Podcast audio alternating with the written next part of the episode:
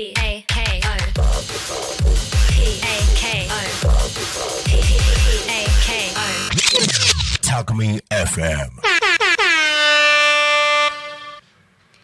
ハッピーアクアリウム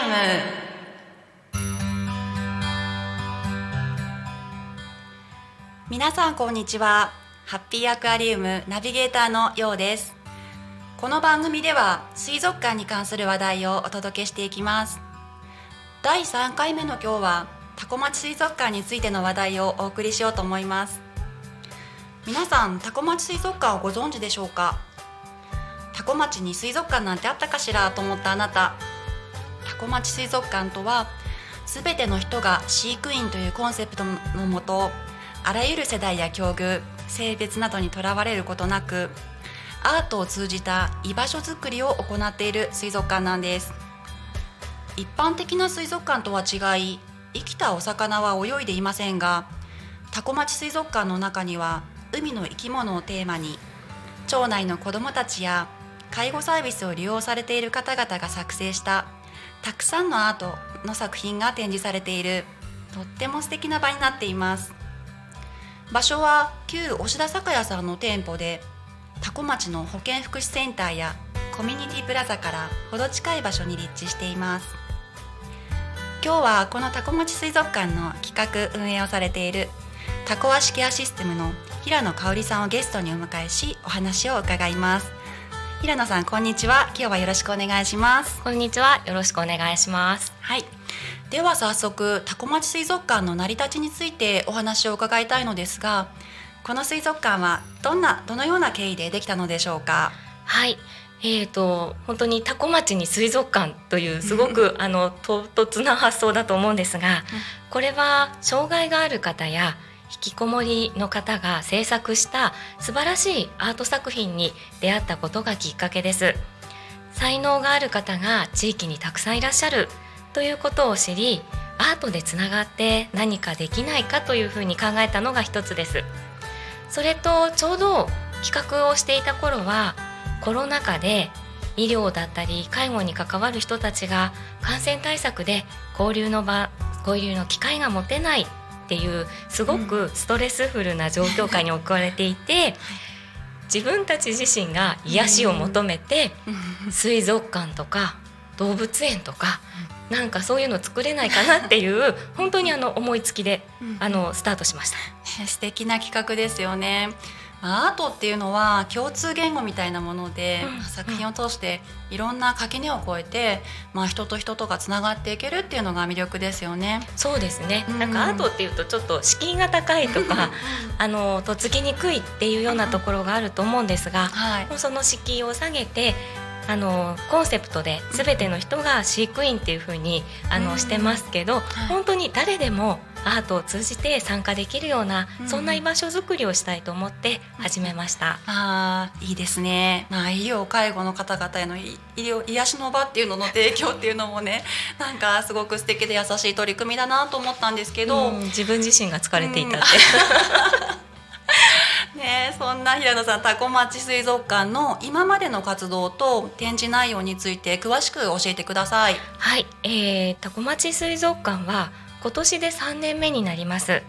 1年目は、えー拠点作りということで、まず押田酒屋さんのその空き店舗を活用させていただいて、その中で水族館を作る取り組みからスタートしました。はい等身大のクジラの尻尾を作るっていうワークショップ、えー本当にそうですね。すごく大きなあのクジラの尻尾等身大のものを作りました。あとはイワシの塗り絵をしたりとか、あの子供たちやあのお母さん方そういった方に参加していただきながら、い海の生き物を作ったというのが1年目はい。ですね。それで、えー開館をしたというところです。はいで2年目の昨年は水族館から外へということで水族館を飛び出してうん。出張型のワークショップうん。を行いました。はい。子ども園や介護事業所にお邪魔してワークショップを開催しました。うん。それぞれの場所でできることをしてそれがつながって作品が出来上がる、子どもたちが絵の具で染め上げた不織布を高齢者の方々が切ったり縫ったりそうして作品が完成しました。うん。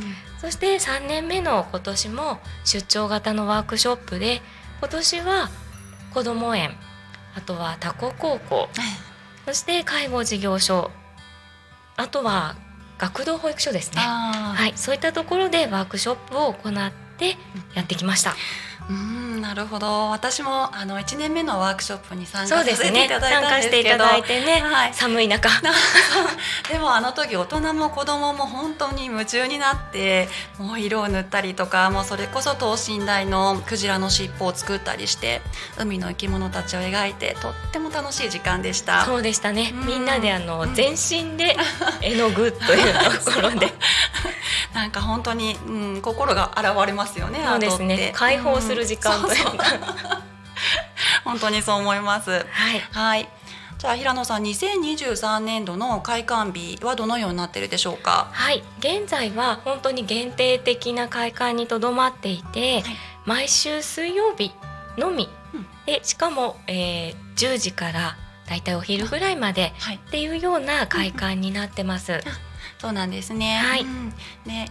ね、いらっしゃる方はねちょっと時間と曜日確認して ちょっと覗いてみてください。そうですね。うんあのそこに常駐する飼育員の方が いらっしゃるともっと開けられるかなというところは思っていますので、飼育員募集ですかね。はい、飼育員募集ですね。はい。ははいい。じゃあ最後に今後の予定や展望などがあれば教えてください。はい、はいえー今年度のまとめ3年間のまとめということで、ワークショップを予定しておりまして11月12日の、えー日曜日ですね、うんうん。はい。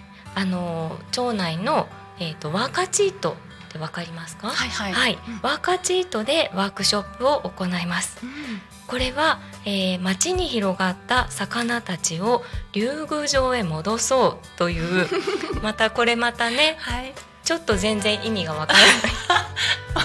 夢がある企画ですよ。そうですね、うん。あの町内のいろんなところに出張ワークショップ行かせていただいたので、はい。町内に広がった、うん。そういった海の生き物を竜宮城に戻すということではい。まといを制作いたします、はい。まといって言ってもねなかなかピンとこないと思うんですけど、はい。あの江戸時代の時よ代劇に出てくる、はいあのうんうん火消しのまといです、はいはい。あれに魚とかうん。そういうのがついてるんですよ ちょっとタコの形にも似てます よね。そうですねね。そうですねはいはい、タコの形にも似てますけれども、はい11月12日のうん10時から12時ということで、あのワークショップ予定してます。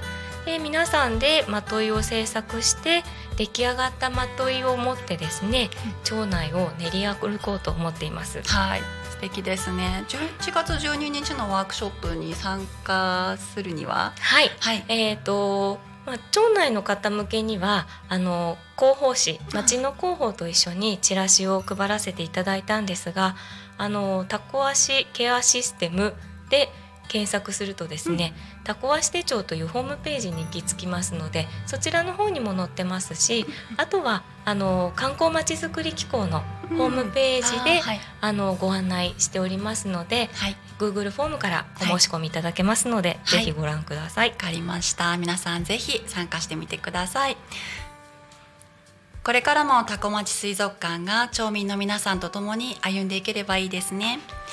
うん、皆さん機会があればぜひタコ町水族館に足を運んでみてください本日のゲストはタコ町水族館の平野香織さんでした平野さん本日はありがとうございましたこちらこそありがとうございました。ぜひ足を運んでください。はい。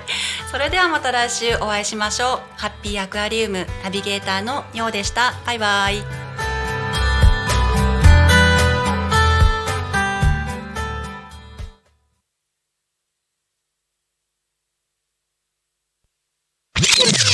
Alchemy FM.